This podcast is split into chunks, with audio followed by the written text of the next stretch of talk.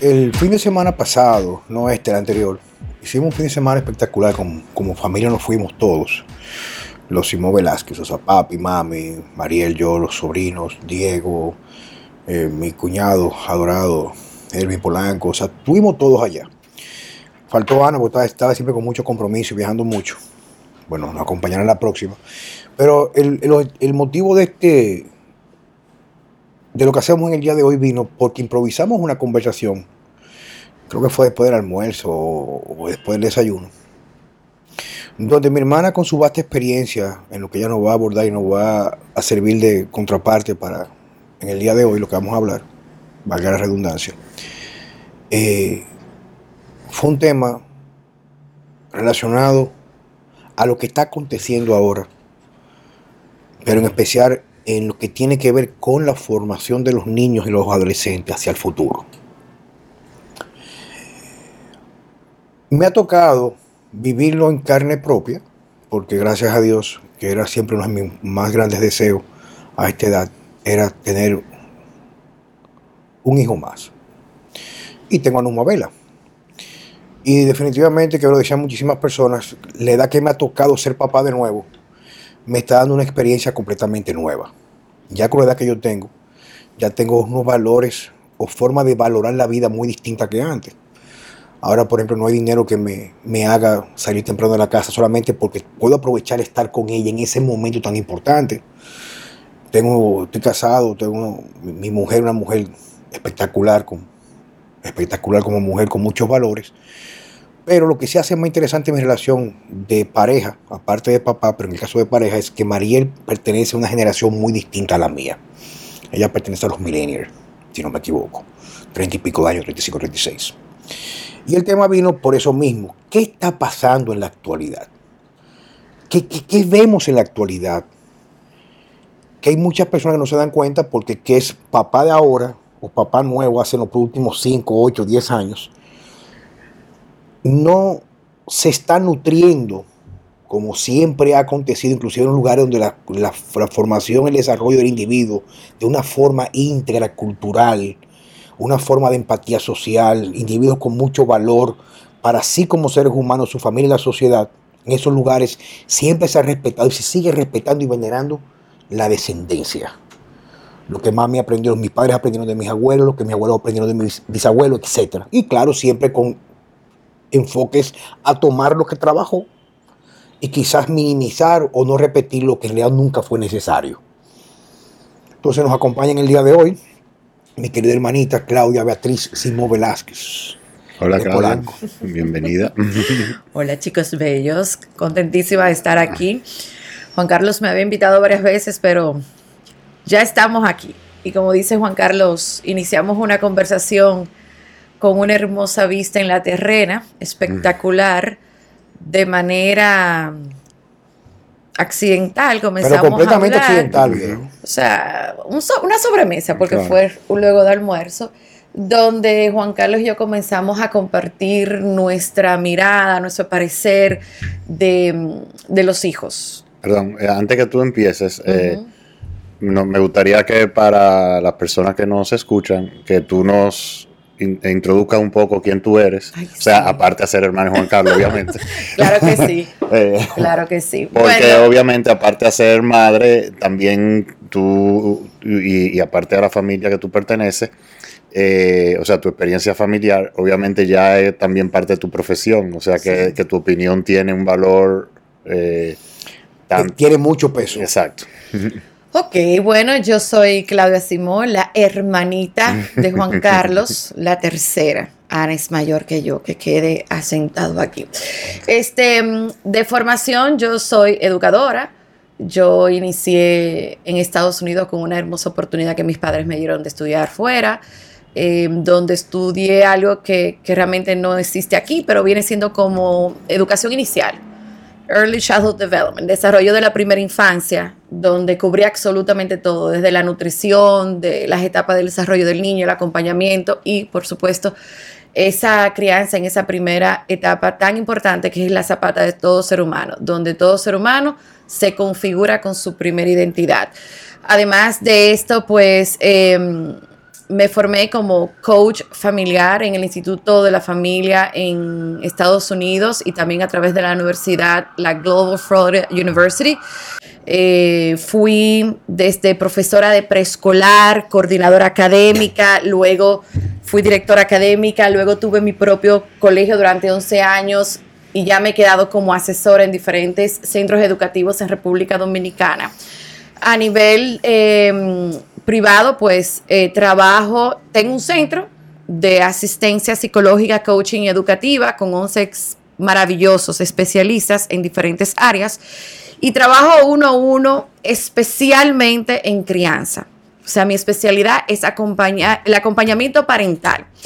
Y parte de eso fue lo que surgió esta conversación de cuál ha sido mi experiencia en casi 26 años que tengo al inicio cuando los padres buscaban mi apoyo, eh, que en ese momento era más bien preventivo no me utilizaban como pasa ahora, que como si yo fuera un bombero para apagar fuegos, y eso vamos a hablar un poquito, y lo que está sucediendo ahora. Además de eso, y, es algo que Juan Carlos y yo comulgamos, eh, mi experiencia como madre. O sea, yo tengo dos hijos, Diego va a cumplir este año 21, Daniela va a cumplir 19, dos, dos hijos formados, ya adultos. Y es importante que se sepa, porque para que no nos caigan los palitos luego arriba, yo no estoy diciendo con esto que lo que se vaya a decir aquí es palabra de Dios. Pero sí me gustaría que en el día de hoy nosotros podamos mostrar una mirada desde mi realidad, que todos los días trabajo y he trabajado ininterrumpidamente durante 25 años Mira, tú acabas de decir algo muy importante, el término palabra de Dios. Palabra de Dios, para lo que somos, bueno, nosotros una familia católica, donde en verdad nunca vivimos esa, esa filosofía o tendencia de religión de forma calorada en lo que tiene que ver con si la iglesia, esto y lo otro, pero sí había una formación muy arraigada, por ejemplo, de los que son las estructuras. Papi, a diferencia de mami, es muy dogmático en eso, por lo que aprendió de mis abuelos, o sea, eh, bendecir la mesa, dar gracias, él pasa frente a un santo y se presigna, se quita el sombrero. mami es mucho más pragmática, pero mucho, eh, muy espiritual, mi mamá. Entonces, palabra de Dios implica algo no, cuestionable. Y algo que sí me ha, me ha llevado a la reflexión, y esto no viene como a una observación muy independiente, sino es viendo todo el contexto de lo que está aconteciendo, que ha venido a resurgir a nuestra vista con lo que ha pasado en los últimos dos años y medio, para no ponerle nombre, ¿verdad? Hemos visto un fenómeno en el cual, inducido por el encierro que vivimos, una tendencia no accidentada, sino programada, a cambiar todo el contexto cultural en el cual todos nos edificamos con los años. No estamos aquí para debatir si la historia es mentira o no, pero todo lo que conlleva no solamente la parte histórica, sino las costumbres familiares. Y, y, y, ese tipo de cosas fue lo que llevó a la conversación. Yo le decía, pero algo que me está sorprendiendo mucho, y yo sé que tengo que ponerme los frenos para no ponerle muchos sentimientos, porque quien no me conoce, cuando yo le pongo sentimientos y me... Te acaloras. Me acaloro, sale como que yo estoy fanatizado. No, yo sí estoy fanatizado no con tener razón, sino llevar la verdad o en busca de la verdad. Y algo que me ha sorprendido es que cuando yo era niño y estaba en la universidad, la única manera de tener información era estando al lado de la persona correcta, si la información iba a ser buena, o abriendo libros. No había otra. Y ahora tú entras al internet, al celular, pones Google y tú encuentras supuestamente la palabra de Dios. Lo que es y lo que es no es no es lo que no es cuestionable, lo que es prácticamente no se puede refutar. Y ojalá, Carlos, que con, con lo que surja de este espacio de conversación, pues abra nuevas conversaciones en las familias. Sí, porque nosotros tenemos una cruzada de no dogmatizar, sino enseñar la otra cara de la moneda, otra perspectiva. Entonces, vamos a aterrizarlo. Yo veo que existe una tendencia a imponer. Imponer es, no hay cuestionamientos. Lo que dijo fulano prácticamente no es cuestionable, sea de salud. exacto, pero tú, tú estás hablando de arriba para abajo, o sea, de, organizaciones, De, gobierno. Sí, vamos arriba, o sea, porque hay, una, tendencia, tú te das cuenta que no es, no es como algo, por ejemplo, accidentado o aislado. Lo que tú ves que se mueve ahora mismo la tendencia de educación en la educación de los niños va muy de la mano con lo que los niños consumen en las redes sociales, en televisión. O sea, no es algo que está como divorciado del paquete. Pero el que está muy entretenido no se da cuenta de lo que está pasando, o el que no vivió la generación nuestra. vamos, por parte, para llevar la conversación para abordarlo. Es como el, el preámbulo. Hablo con Claudia me y comenzamos hablando del asunto de la salud. Como anteriormente uno pensaba que quien no conocía cómo comer bien o buscar la salud era por desconocimiento. Nos damos cuenta ahora que en la medida que vamos avanzando en manejar información de forma disidente, la contraparte, que era lo convencional tradicional, se va esforzando por quitarle el mérito a esto e incluso promueve lo que sabemos que no es bueno para nosotros como la verdad absoluta de nuevo. A mí me llegó un video en estos días de un científico justificando que era mentira que el ingesta de azúcar, cereales y procesados era el culpable de la, de la diabetes y las enfermedades lo cual no me sorprende ya. En un momento me hubiera sorprendido porque voy entendiendo lo que está pasando. Y eso lo vemos entonces luego, la parte de la salud, vemos ya como los gobiernos, de una forma u otra, han dado lo poco que quedaba y nos convertimos en colonias del globalismo. Nosotros somos una colonia del globalismo. Es mentira, que no somos, no somos independientes. No existe tal cosa como la libertad. Y junto con eso viene entonces que lo he vivido yo de cerca en mi, en mi hogar, no que me lo contaron, es que encuentro cosas que me chocan mucho porque anteriormente nosotros, que era lo normal cuando una mujer daba luz o paría, su mamá se pasaba un tiempo con la niña o la, o la hija dos o tres meses para transmitirle la experiencia de cómo ella crió sus hijos para que ella tuviera las herramientas necesarias, vividos, vividos, experimentados, no virtuales, manipulados y comprobados, comprobados, para tú. Pero ahora, por ejemplo, resulta que me doy cuenta hay una cantidad de personas que te, están dedicando a enseñarle a muchas mamás cómo criar hijos solamente porque se certificaron en Harvard, en una universidad en Estados Unidos, en un, curso online. Y son cosas que podrían tener algo de valor, si tú dijeras, bueno, tomamos de algo de atrás y pusimos algo nuevo, no es que aborrecen, niegan todo lo anterior como lo equivoco y vienen con tendencias nuevas que quien ha vivido la experiencia se da cuenta que no coincide con estrategias enfocadas en resultados ya confirmados. ¿Qué es un resultado confirmado? Yo he tenido amigos de cuando yo era niño, que a la altura del juego ya hay unos cuantos están enterrados otros son, tan, son perdedores del punto de vista que no son exitosos en ningún rol de su vida, de drogas, presos, eh, malos padres, no sé. Entonces tú vas tomando el método de fulano con su casa no trabajó. Tú dices, ¿y cómo fue el método de esa casa? Los hijos hacían lo que querían, el papá todo se lo daba. En mi casa no, en mi casa había una estructura. En mi casa una estructura que, que mientras yo era niño era un solo par de zapatos. O sea, no habían cosas. Entonces, vino la conversación y tocó la parte donde Claudia me dijo algo que a mí me despertó mucho. Y ella que no es tan, ella es muy independiente de su pensamiento porque lo ha vivido. No que lo leyó, se lo contaron. Lo vivió y te ha resultado con mis sobrinos que son algo que tú crees que son niños de hace 40, 50 años con el respeto y los valores que tienen. Ella dice algo. Si tú me corrieras, yo he llegado a la conclusión de que lo que se está estipulando como correcto para la crianza no es un error, sino es un daño que le quieren hacer a la humanidad. yo, yo creo en esto y, voy, a, voy a decir por qué lo creo. Algo muy importante, quiero partir de que yo no estoy en contra de muchas tendencias que la vemos por todos lados, nos sale por todos lados, desde la crianza respetuosa, la disciplina positiva. De hecho, yo he hecho certificaciones Em, a mí lo que me preocupa y ocupa desde mi experiencia, yo no voy a hablar de un libro, de mi experiencia con muchísimas familias y también yo obviamente criando y levantando dos hijos y un hogar, es lo siguiente. Los padres de ahora no cuestionan, no se dan la tarea de observar, de si a ti se te presenta una metodología, una estrategia fabuloso, te la venden, ok, me parece muy bien, déjame yo implementarla en mi hogar y observar los resultados. O sea, eso no se está dando.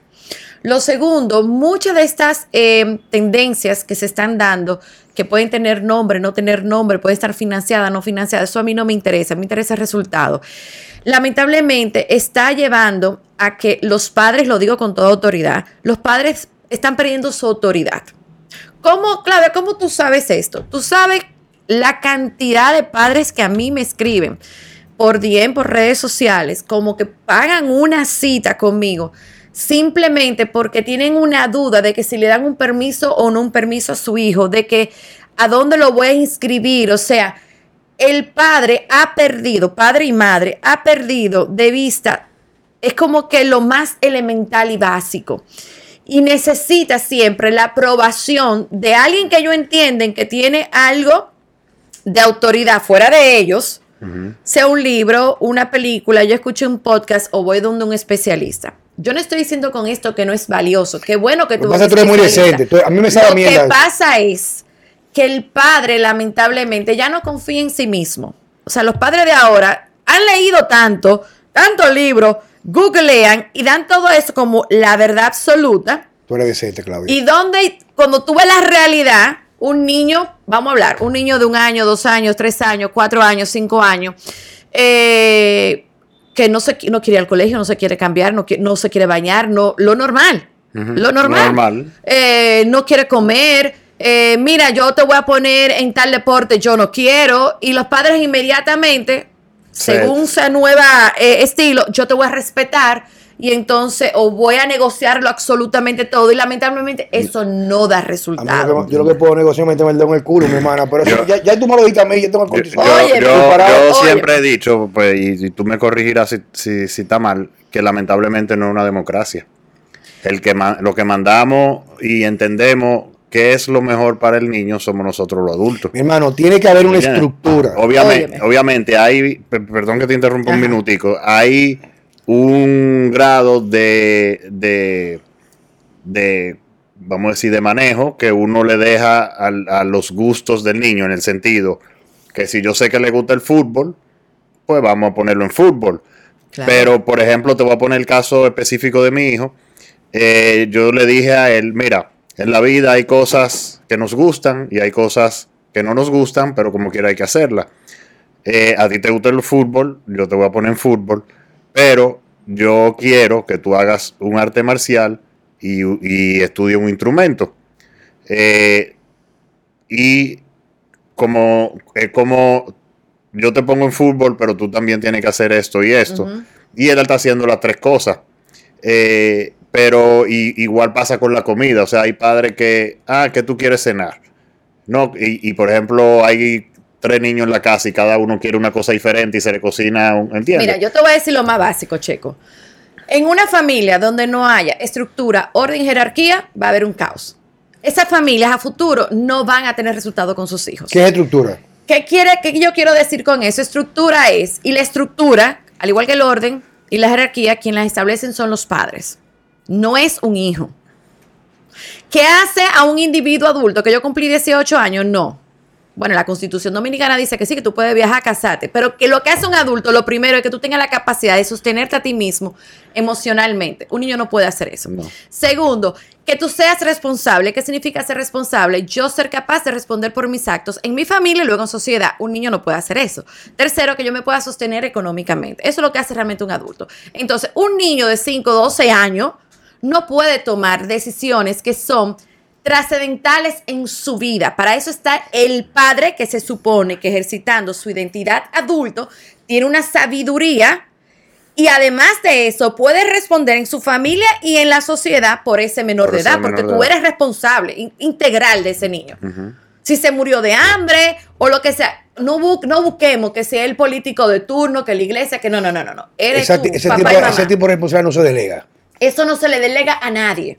Entonces, cuando hablamos de estructura, que cada familia, ojo, no lo que me funcionó a mí con Diego y Daniela le va a funcionar a cualquier familia, porque cada familia tiene su historia pero y su sí, Pero sí dio resultado. Sí dio resultado, por supuesto, pero cuando hablamos de estructura, es lo básico.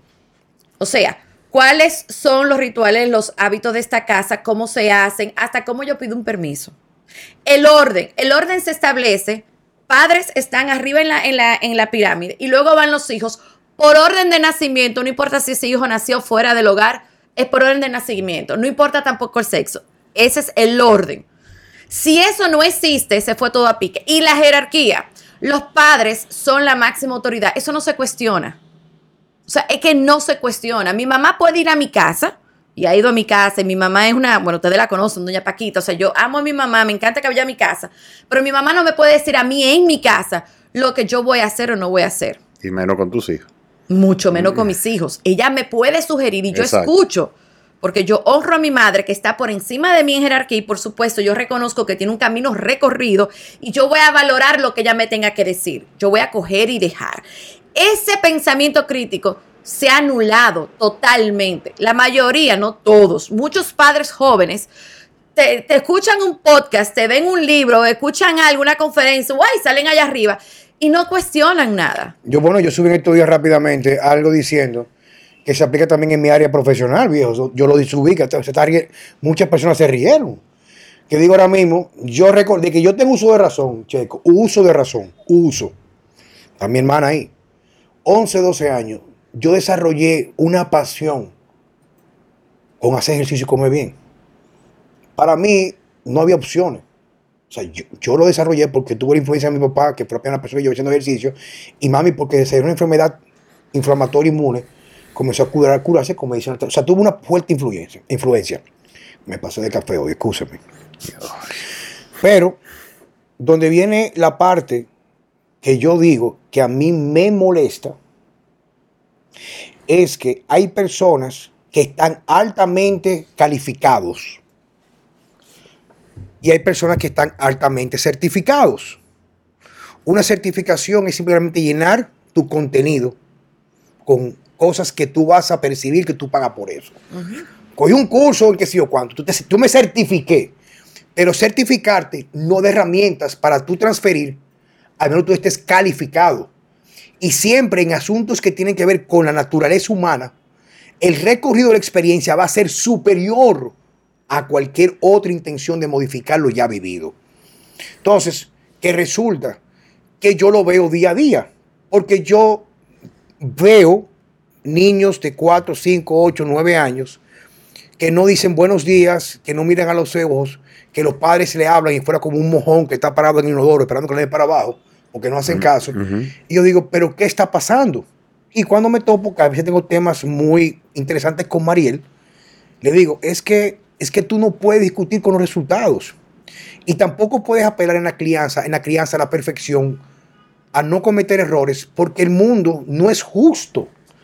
Y tú tienes que preparar a tus hijos para ser capaces de manejar lo que ellos podrían considerar una injusticia a su edad, porque hay una autoridad que dijo, esto no se hace y punto, y no tengo por qué justificarlo. En la casa yo dije que usted no se va a sentar ahí, o usted no va a ver televisión en el día de hoy. O sea, tú no tienes por qué justificarlo en el momento. Mira, yo quiero, yo voy a enlazar algo con, para darle continuidad a eso y lo que decía Checo, que yo a mi hijo, tú quieres fútbol, pero también esto. ¿De qué estaba hablando Checo ahí? De identidad familiar. Y lo que se ha perdido es la identidad familiar. O sea, y eso es, hasta, hasta surgen memes y todo. Ah, no, en tu casa te dejan dormir en casa ajena, pero en mi casa no. Eso es identidad familiar. Pero ahora se ha perdido porque ahora yo no quiero que me cuestionen, que me juzguen, que me critiquen, que, Que yo soy un papá diferente. chapado a la antigua, que yo soy diferente. Y lamentablemente, si tú entraste en eso, ya inmediatamente para mí es un indicador que tú estás fracasando como papá. O sea, tú tienes que tener claro Fracasado cuál es, es un tu estúpido. visión y tu propósito con esos hijos, porque tú eres el total responsable de eso. Ahora, no lo que pasa, porque hay mucha teoría. No, checo, lo que pasa es que tú estás proyectando en tus hijos lo que tú no lograste, que tú quieras tocar música, y tú quieres que tu hijo obligado toque música. No. Lo que pasa es que yo tengo un conocimiento que me dice que si mi hijo toca música, se desarrolla el lado izquierdo del cerebro, va a tener mayores competencias, tararara. Desde ahí es que yo parto. Señores, pero, pero, pero, Pero, pero, igual pero- tú no tienes que estar dándole explicación a pero, nadie. pero vamos, a- vamos a ver experiencia, lo que tú acabas de decir. En mi familia todos incursionamos en la música. Y no era algo opcional. O sea, yo tuve con el, con el profesor Francis en el Conservatorio Nacional de Música. Luego cogí clase privada con el Néstor Lerux en los prados de violín. Y no me gustaba. No quería. Pero si volvieran a hacer, quisiera experimentarlo de nuevo. Aunque no me guste, porque hoy no soy un analfabeto en música. Por supuesto. ¿Tú me entiendes? Y eso me permitió a mí, cuando llegué yo a más o menos cierta adu- adultez, yo soy muy bueno en matemáticas. En la universidad yo no cogía examen en la universidad, porque era tan bueno que casi siempre los exámenes finales el profesor me lo quitaba y ponía 94, porque yo soy muy bueno en matemáticas. Entonces, ¿qué pasa? ¿Qué resulta? Que tú no puedes, ¿qué es lo que yo digo? Que es lo que- el, el centro de esto para poder desarrollarlo es, no se puede discutir con los resultados. Entonces, ¿quién avala los resultados de las mariconerías, perdónenme, que quieren implementar en la crianza con nombres aparentemente súper espectaculares de gente que nunca ha criado hijos. Porque tú tener un hijo de dos o tres años o cuatro años, tú puedes tener la mejor de las intenciones con un corazón blanco y una aura que brille. Pero tú no puedes invalidar la experiencia de trascendencia de gente que han vivido momentos que había menos recursos que ahora. Porque mi mamá, por ejemplo, nosotros nunca tuvimos niñera. Quizás yo que era más pequeño y era una señora de familia que me cuidaba cuando papá me iban a trabajar. O mami tenía algo que hacer. Pero no era cualquier persona. Fue una persona que me cuidó por un tiempo. Y mira, se podía pagar en casa. No siempre fue así. Entonces, no discutir. O sea, en mi casa había una estructura. Yo tú con 15 años de edad, yo no pude llegar a mi casa después de las 10 de la noche. Porque había ley de consecuencias. Pero volvemos a lo mismo, estructura, orden, identidad familiar. En nuestro hogar, y yo invito a que todo el que esté escuchando lo haga una introspección y se cuestione si usted es padre y me está escuchando, ¿cuál es mi identidad, mi identidad familiar? En mi casa, por ejemplo, ahora con mis dos hijos, pero también lo tuve en mi hogar nuclear con, con mis otros hermanos, habían cosas que no se, no se negociaban. O sea, eh, nos vamos este fin de semana para el campo, para la casa del campo. Ah, no, que yo no quiero ir. Eso no, o sea, yo, no yo ni siquiera decía yo no quiero ir. Usted se monta en ese carro y nosotros no íbamos. Eso, eso es, es un tema, por ejemplo, que, que yo tengo muchas veces con el hijo mío, porque eh, él siempre, él nunca quiere ir a ningún lado. Pero eso es porque él se quiere quedar en su casa, eh, como, como él no vive conmigo, él se quiere quedar en su casa para quedarse en la computadora el fin de semana completo. Entonces, él, y él sabe que cuando nosotros nos vamos a cualquier sitio, e incluso cuando él está en mi casa eh, los fines de semana, es cero. Cero tecnología. Y bueno, entonces eh, al principio la mamá, no, pero que él no quiere ir. Y yo, es que no es negociable. Eh, yo soy su papá y él tiene que ir. Cuando yo era chiquito, a mí me montaban en el carro y se iba. Pues déjame decirte que, y todavía es así, o sea, él siempre pone una cara y dice que no quiere ir. Pero en todos los viajes, él siempre el que más goza. Típico. ¿Entiendes? Pero Después, después no se quiere ir del sitio. ¿Qué no se negocia? Por ejemplo, en mi casa no se negocia la salud. ¿Qué representa eso para mí? Cada familia puede ser diferente. En mi casa no se, no se negocia la seguridad. Y yo te voy a decir algo. Y mi hijo está aquí y tiene, va a cumplir 22 años y lo sabe. En mi casa no se negocia la seguridad. Mi hijo va a cumplir 22 años, mi hija va a cumplir 19 años. Mis hijos saben, salen a cualquier lugar y me tienen que decir con quiénes van, dónde van, cómo van y demás. No es un tema de que clave manipuladora y controladora y que tú crees que tú tienes niño chiquito. Es un tema de seguridad. En mi casa no se negocia la seguridad. ¿Tú entiendes? Quizá en otra casa lo hacen en diferente. Vale, si a ti te funciona. En mi casa no se negocia estudio, lo académico, el tú formarte. A mí no me importa si tú quieres ser chef, a mí no me importa si tú quieres estudiar música como mía. Mis dos hijos han elegido carreras que, que son muy atípicas, o sea, que no es las formales, ¿verdad? Las carreras duras. No me importa, pero tú te formas en lo que tú quieres. Eso no es negociable en mi casa. Yo no sé lo que no es negociable en tu casa, pero eso es lo que ha implementado mi identidad familiar. Yo te voy a decir pinceladas. Por ejemplo, mi identidad familiar, yo decía que hasta que no cumplan 12 años, mis hijos no se montaban delante en un vehículo. Y así mismo fue. Hasta que no, tú no cumples tal- a tal edad, yo no te doy una llave en la casa, yo no te doy una tarjeta de crédito. En mi casa, por ejemplo, yo decía, ustedes van a sacar licencia después de los 18 años, yo no te voy a sacar licencia a los 16 porque yo no me voy a hacer responsable de ti. Hay familias que lo hacen. Ni, ni mi caso es mejor, ni tu caso es mejor, somos diferentes. Pero en mi casa hay claridad, hay estructura, ellos saben qué esperar. ¿Tú entiendes? O sea, yo podía salir y ellos saben qué debe de suceder en ese hogar. Es como el tema de los celulares. Igual. Eh, no, que todo, todos mis amiguitos tienen. Eso no es problema mío. Yo me acuerdo con el Facebook que cuando comenzó el Facebook, Diego tenía como unos ocho años y él quería jugar algo que se llamaba Ninja Saga. Mami, yo quiero abrir un Facebook. ¿Para qué tú quieres ver Facebook? Para jugar nin- Ninja Saga. Que todos mis amigos, bueno, en esa época era 16 años. Yo le decía, vamos a ver qué dicen las leyes. Las leyes dicen, yo le leí 16 años. Wow, ¿y cómo mis amigos tienen? No sé. Yo no soy para cuestionar esa casa. Pero en esta casa se cumple la ley.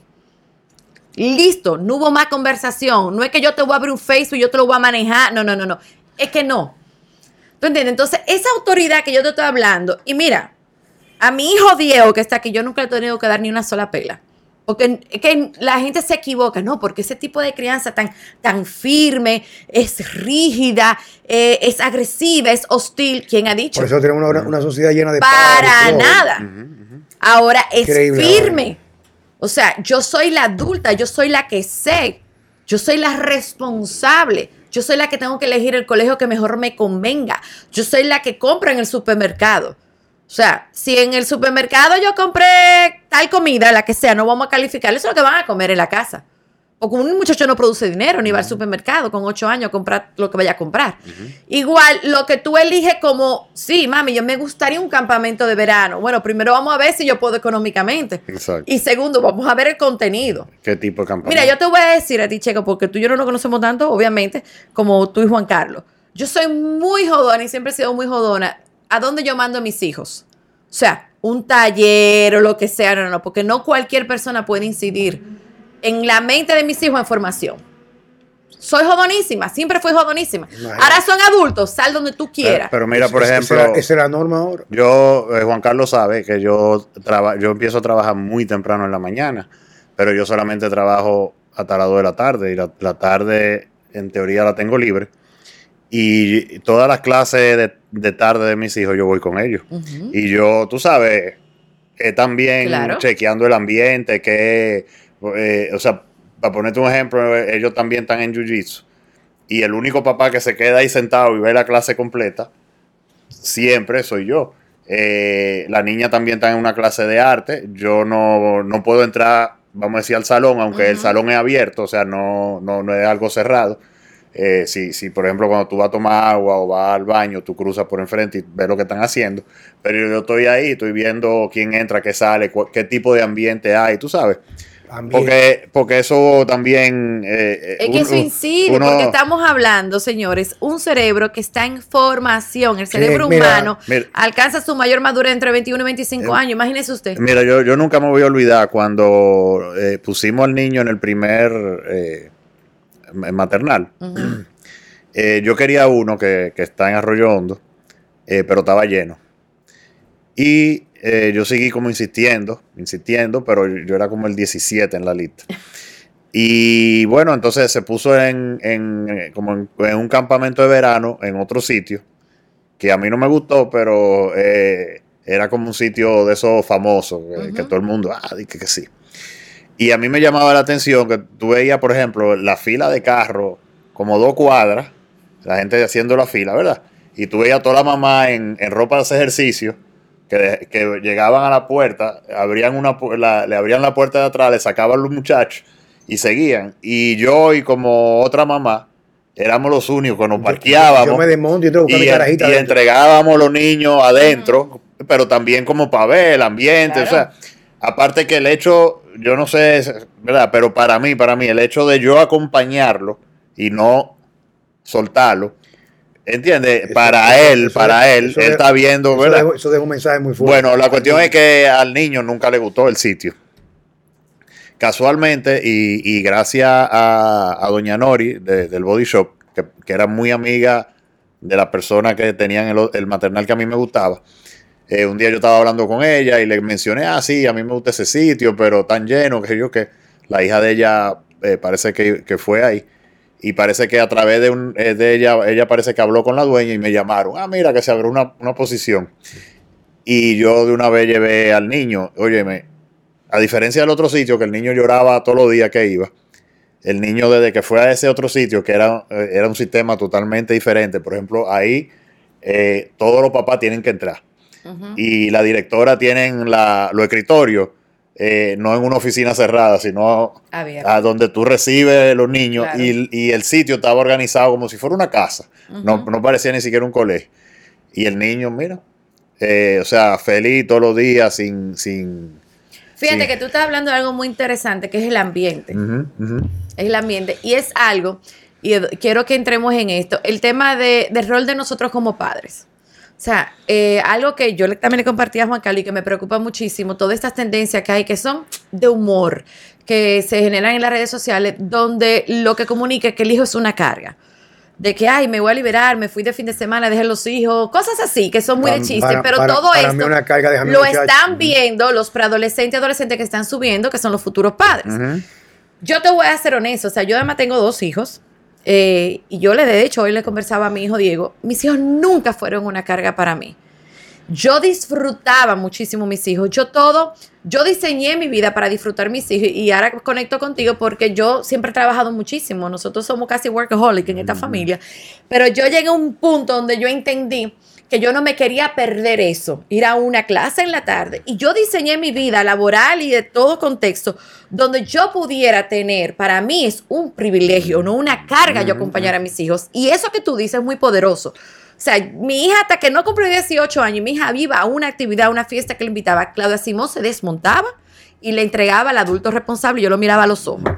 Para que sepa, yo te estoy entregando a mi hija que es una menor de edad, se va a quedar a tu cargo. Entonces ahora nosotros vemos una cantidad de, de situaciones que muchas han siempre han, han- han estado. El problema está, el rol del padre ha cambiado como esa autoridad máxima en el hogar. Eso no quiere decir que yo como madre no te escucho, no te valido tus emociones, porque es otra que dicen que invalidamos las emociones. No, yo valido. Mis hijos son, y, me da la gana de decirlo, son dos individuos con una eh, estabilidad emocional integral, con proyectos de vida hermosísimos, con muchos valores que parecen atípicos para la edad que vivimos. Eh, No hay una fórmula mágica, señores. Simplemente es tener claridad, consistencia de lo que es el orden y la jerarquía en una casa. O sea, en mi casa, mientras estén viviendo y no me importa la edad que tenga, yo soy la máxima autoridad con mi esposo. Y eso no se cuestiona.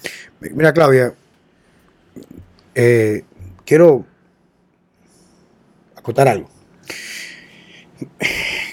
Cuando tú hablas y Checo habla, yo lo veo como la experiencia de cada uno, pero yo hago una observación mucho más íntegra o integral. A mí me comenta Marilyn, por ejemplo, que tú decías de que en las redes sociales se vende mucho que ahora ser padre o ser madre es un sacrificio es algo, bueno, tengo mucho amor, pero me duele, estoy cansado. Digo, sí, pero entonces. Y los hijos de Marilyn me comenta ya a mí, sus hijos menores, la mamá de mi primer hijo, Miguel Alberto, que le sorprende cómo sus hijos, que ya están uno adolescente y otra, y otra preadolescencia, de lo único que no quieren en la vida es tener familia. Eso yo lo escucho mucho entre O sea, te voy a explicar algo. Que lo único, lo único, lo único que no quieren, no importa lo que sea, ser influencer, ser astronauta, lo único que no quieren es tener familia. Entonces, cuando yo hago una observación, yo observo usualmente los fenómenos cambiantes y trato de entender por qué están aconteciendo. Y yo, para mí son fenómenos porque no es lo normal para Juan Carlos Simón y creo que gran parte de mi generación. Entonces, cuando yo pongo en contexto en la mesa cada una de esas observaciones, que la puedo ver yo, que la, vivo, que no la virtualidad que alguien me lo explicó por las redes sociales, o que sale una gente que sabe hablar muy bien a convencerme de algo, que no es evidente a los ojos en la realidad y no la virtualidad. Y yo comienzo a poner las cosas en contexto. Que lo podemos ver que no es un invento mío. Donde, por ejemplo, en los Estados Unidos, en algunos especialmente los estados demócratas, hay una tendencia a promover, por ejemplo, la agenda con la comunidad LG, que sé yo cuánto, no tiene nada que ver con la homosexualidad, sino una agenda que hay. Como tú dices, los niños absorben todo. Hay que tener mucho cuidado con qué se alimentan en ese ambiente. Incluso en el, en el subway en Nueva York hay figuras de fotos incentivando cada uno de esos, esos géneros, queer, trans, eh, no binario, con fotos sex- sexuadas, o sea, con sexualidad. Y yo veo eso de aquel lado. Y veo aquí, por ejemplo, como ya han removido lo que son los cuadernos y los libros de texto tradicionales de República Dominicana para la formación de un ser humano íntegro en valores y amor a su país, amor a lo que tiene, lo que le corresponde, proteger su entorno, etc. Veo también eso de que están creando una gran cantidad de confusión en los padres nuevos, de cómo criar sus hijos me alarma porque cuando voy poniendo el rompecabezas, las piezas se van incrementando. Digo yo, pero ¿qué está pasando aquí? No es como algo que, como que un accidente. Porque en la historia venía, por ejemplo, una depresión eh, económica, venía una guerra mundial y eso conllevaba a cambios generacionales. Pero no hay ningún fenómeno real que está aconteciendo que pueda justificar lo que está pasando de forma tan abrupta y accidentada. Y digo yo, ¿qué nosotros podemos hacer? Por eso es que Checo y yo tenemos una cruzada. Entonces, en este, en este tenor, yo quiero que tú me aportes dos cosas tuyas. ¿Cómo tú implementaste la autoridad de temprana edad con tus hijos? Ejemplos sencillos, no muy largos. Bueno, tú tienes libre para hablar como tú quieras, pero que la gente no, se le diluya el mensaje. Sí, sí. Y luego de eso, más que decir lo que tú logras hacer en tu práctica profesional y con tus hijos al mismo tiempo, ¿cuáles son las tendencias que tú ves hoy en día que carecen de un fundamento real? Bueno, lo primero es entendiendo que cada familia es diferente, pero en, mi caso, el padre de mis hijos y yo nos pusimos de acuerdo antes de tener nuestros hijos qué nosotros queríamos. O sea, con claridad, en todo el sentido, desde alimentación, estilo de vida, qué nosotros queríamos. Y luego cómo lo íbamos a hacer, cómo en la teoría lo íbamos a llevar a la práctica. En el caso práctico ya del día a día, desde que mis hijos, yo lo estaba gestando, ¿no? Desde que nacieron, de que estaban gestando, yo generé muchísima estructura y orden. O sea, un niño menor de 7 años no tiene un concepto claro ni siquiera de tiempo porque es muy abstracto, pero mis hijos sabían exactamente qué iba después de cada cosa. Si yo a tal hora comía, él sabía que le tocaba una siesta y luego de la siesta iba al parque a jugar. O sea, había una estructura que se repetía cada día. Eso le da al niño seguridad. O sea, eso no se cuestionaba porque el niño era muy pequeño y luego fue creciendo. Otra cosa muy práctica que yo hice, yo siempre le comuniqué muy claro las expectativas a mis hijos. O sea, desde que mis hijos estaban muy pequeños, yo les decía, a tal edad tú te vas a poder montar adelante del carro, a tal edad tú vas a poder hacer tal cosa, a tal edad, igual para los dos, hembra o varón. Y de hecho, los que me conocen saben que a mis hijos de cumpleaños lo que yo siempre les regalaba era una carta. Y en cada carta decía, cuando yo cumplo 12 años, por fin vas a poder ser el copiloto de mamá y papá, vas a poder ser el DJ y comenzar a poner música. Hasta el día de hoy ha sido así. Y mi hija, yo me quiero montar cuando usted tenga 12 años. Coherencia, consistencia. Señores, yo voy a cumplir 47 años y desde que mis hijos nacieron ahora han salido todas las tendencias habido por haber de crianza y mi visión no ha cambiado. Yo he tomado lo mejor de mis padres que me criaron y sí, claro, porque imagínate, yo me eduqué en eso y me eduqué en el estado de California, que era una delicia en ese entonces, sobre todo en el tiempo, de la crianza. Y sí, yo recibí toda la instrucción de la crianza respetuosa. Repito, a Diego yo nunca le tuve que dar una pela. Daniela se ha llevado como siete.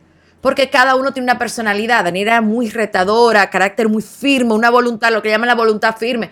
Yo, la mamá que fui de Diego no puede ser la misma mamá de Daniela porque tiene necesidades eh, muy particulares. Otra cosa muy importante de lo que yo entiendo que ha sido el éxito en la crianza de mis hijos es que yo me relaciono con mis hijos con quien realmente son mis hijos, no con el ideal de mis hijos. La mayoría de los padres aquí viven con pajarito preñado en el aire, con una idealización de los hijos, de quiénes son los hijos, ni siquiera lo conocen porque supuestamente estoy contigo, pero no estoy contigo, no comparto, no, veo tus necesidades. Yo delego a, la computadora, a las nani y todo el mundo. Entonces, si tú no estás ahí, como tú comentabas, Checo, tú no vas a saber qué está sucediendo y no vas a poder intervenir. O sea, donde nosotros aprendemos lo más valioso, que es convertir a tu hijo en un hijo competente. No es formado en doctor, es competente para la vida. Tú se lo enseñas en el día a día desde cómo tú comer en una mesa a cómo tú cruzar una calle. Yo me acuerdo que todos los veranos yo hacía con mis hijos proyecto de verano. Un verano fue este verano, por ejemplo, cuando Diego tenía 14, usted va a aprender a bailar todos los ritmos dominicanos y usted va a aprender a andar en la calle en metro. Y yo duré dos semanas yendo y viniendo a llevarlo en metro, a él y todos los amigos que se juntaron, para que aprendieran a andar en metro. ¿Tú entiendes? Es lo práctico. Aprenda a cocinar, vamos a aprender a coser. O sea, lo práctico, señores. Los padres ahora se quieren se quieren complicar la vida, no es complicado. Ahora, lamentablemente, tú no puedes ser un buen padre si tú no estás bien, tú no estás saludable en todos los aspectos. En mi, caso yo digo mentalmente, físicamente, emocionalmente y espiritualmente. Porque ser una madre con una dolencia física, y me usan la palabra, la jode, tú tú tener que estar agachándote porque tu hijo está caminando, por ejemplo. O sea, tú tienes que estar bien. Y eso es algo que yo siempre he tenido muy claro. Yo tengo que estar bien para que mis hijos estén bien. Lo otro es la coherencia. Yo no le puedo pedir a mis hijos que lean si yo no leo. Yo no le puedo pedir a mis hijos que hagan ejercicio si yo no hago ejercicio. Que no coman dulce, yo como dulce. Exacto, y yo como dulce. O por ejemplo, no, lo- no, es, no es hora de celular, pero yo estoy con el celular. Pero yo uso el celular en la mesa, pero tú no lo puedes usar. Entonces hay que ser coherente. Claro, nosotros no podemos aislar a los hijos de la tecnología y de todo esto porque también es una barbaridad. Pero es los límites. Señores, y otra cosa, los límites se enseñan con firmeza. Eso no es, tú no puedes ser flojo con los límites, mucho menos en una primera infancia de 0 a 7 años. ¿Por qué? Porque el, el infante te va a llevar a ti y va a probar los límites para saber hasta dónde es que se dibuja la línea. Desde que, desde- después que la pasa es difícil de echarlo para ¿Desde atrás. qué edad? Desde que un bebé nace. Desde que un bebé. Dame un Desde que un bebé nace, te voy a dar un- ejemplo de, de un bebé de meses, por ejemplo. Eh, bueno, Diego veníamos hablando, lo que Diego se sorprendió. Cuando Diego tenía tres meses, yo saqué a Diego de la habitación, a dormir en su habitación que quedaba al lado. Ahora, yo lacté exclusivamente a Diego hasta los seis meses. Diego se despertaba cada dos horas. Entonces yo iba y acudía, bueno, el niño lloraba porque a mí se me llenaban tanto los pechos que ya yo sabía cuando le tocaba comer y cuando yo llegaba, estaba él comiéndose los puñitos y yo me lo pegaba. Cuando yo estaba cansada, yo me podía quedar en su habitación. Él fue creciendo. La, señores, la habitación matrimonial para mí es un templo. Es un templo. Ahí nada más se hace intimidad y descanso. Y en esa, ninguna de esas dos ecuaciones cabe un muchacho. Entonces, ¿qué yo hacía? Yo no aceptaba que mis hijos eh, acamparan en mi habitación. Di que acotase, bueno, no- yo no tenía televisión tampoco, pero acotase y que ver televisión, que voy a comer, que me lo va a pasar. No, no, no, no. Límites dentro de la casa. Hay, por ejemplo, horarios para ustedes dormir y yo dormir. Pero ¿y por qué yo me voy a dormir y tú te vas a quedar temprano? Porque ustedes son los hijos, a las 8 se duermen. Yo soy una adulta, yo puedo llegar a 3 de la mañana, si me da la gana. No se cuestiona. De tiempo, de espacios, eh, esa habitación, ese baño, tú no lo puedes usar porque es el de nosotros. O sea, está hablando, no estamos saliendo de la casa, es Mm, dentro, de es la, dentro casa. de la casa. Los límites que desde muy pequeño. Mis hijos son adultos y como le digo yo, yo todo lo que trabajo es para ustedes. Y mis hijos abren la nevera de mi casa y ven, ponte tú un cheesecake, un risotto, lo que sea que sobró de algún sitio. Y ellos son incapaces de comerse eso sin antes preguntar, ¿de quién es eso? Yo puedo comer. ¿Por qué? Porque se le enseñaron límites. En mi casa yo podía comprar un bizcocho, un bizcocho entero, o podía comprar eh, cinco guineos. Y ninguno de mis dos hijos se le ocurría bajarse ni medio bizcocho ni comerse tres guineos. Yo puedo comer un guineo, claro, mi amor, cómete un guineo. Yo me puedo comer otro guineo, vamos a ver quién, o vamos a dejarlo para mañana, porque hay que enseñarle límites. Y no es que hubiera otra visita que se va a comer los guineos. No sé si tú me estás entendiendo. Mm. Los límites, sobre todo en el día a día, la operatividad, son importantísimos a la hora de dormir, bañarse, los permisos, la comunicación. O sea, ¿A partir de qué edad se corrigió una mala crianza? Y definíamos que es una mala crianza en los términos nuestros. Por ejemplo, tomar algo. Yo eh, Numa, en caso de mi hija, tiene dos años, tiene un carácter muy fuerte. Y ella pide el celular, tú no se lo das, lo coge y lo tira, por ejemplo. Ok. Eh, eh, mira, los límites se tienen que establecer desde que el niño tiene meses. Porque el límite en esa primera, que de 0 a 3 años, representa preservación.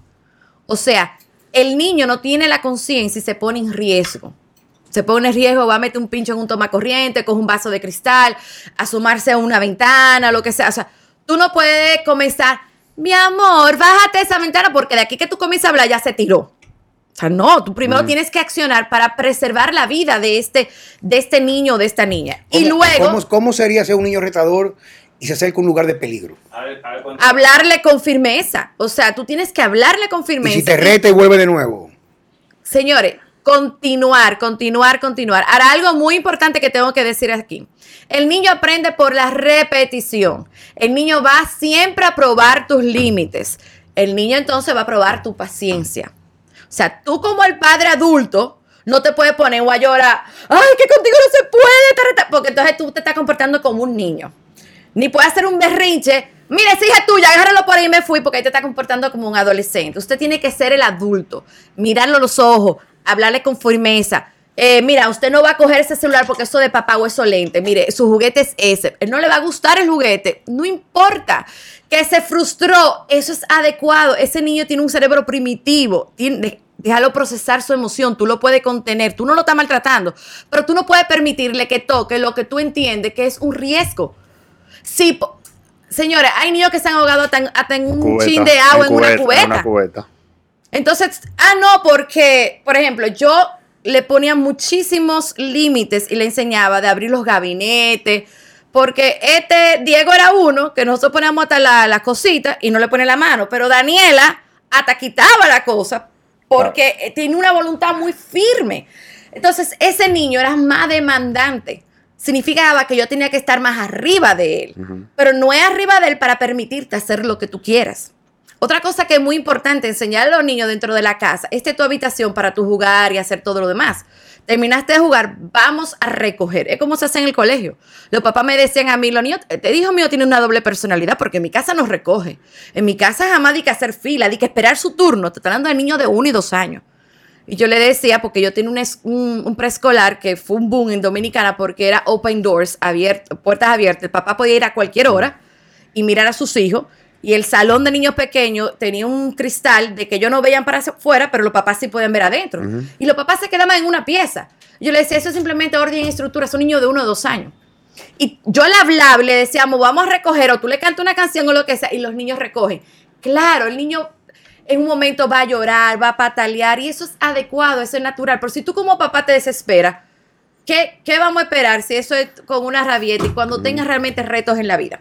No sé si me están entendiendo. O sea, el niño tiene que ser corregido con firmeza, con coherencia ¿Cuáles y son los consistencia. ¿Cuáles son los límites de esa firmeza? Porque en psicología, por ejemplo, está el condicionamiento operante, ¿verdad que sí?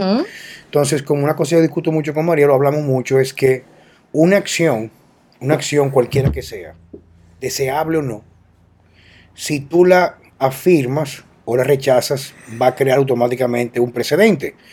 Y casi siempre una acción que tú no quieres que se repita tiene que ser bloqueada con la intención igual o un poco más intensa que la acción que creó el niño. Y premiar la que tú sí quieres que ellos ejecuten. Eso es muy importante. El niño que hace lo que llamamos nosotros los padres anteriormente, porque tampoco se utiliza esa palabra hoy en día. Tú no puedes decir mala crianza, porque eso es... ¿Qué significa mala crianza? No, mala crianza para mí es algo que no te ha permitido en la crianza como que crecí yo. Yo no puedo hablarte, yo soy psicólogo graduado pero no me dedico a la psicología. Leo y todo lo que yo hago es psicológico en mi trabajo, pero no me dedico a la conducta de los niños. Yo uso mucho sentido crítico y lo que trabajo y no trabajo, y los resultados automáticamente. Entonces, la pregunta es la siguiente, o sea, cuando un niño come, hace algo de un año y medio, que va con un pincho a meterle un toma corriente, esa primera corrección podría ser correcto, darle una palmada fuerte en la mano para que no lo haga y hablarle fuerte, y más cuando es un niño retador, o se da el espacio a comunicarlo de forma fuerte.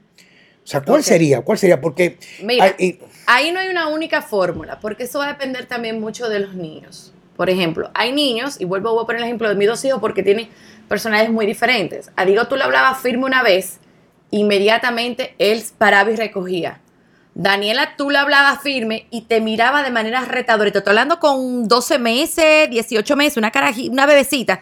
Y te miraba y entonces ahí como que iba con más, porque ella era de probar siempre mucho los límites. Entonces Daniela se llevó su fuetazo. Y ustedes, ay, pero que son anti... Si era una conducta que iba a poner, yo te voy a poner un ejemplo que me pasó a mí con Daniela con tres años.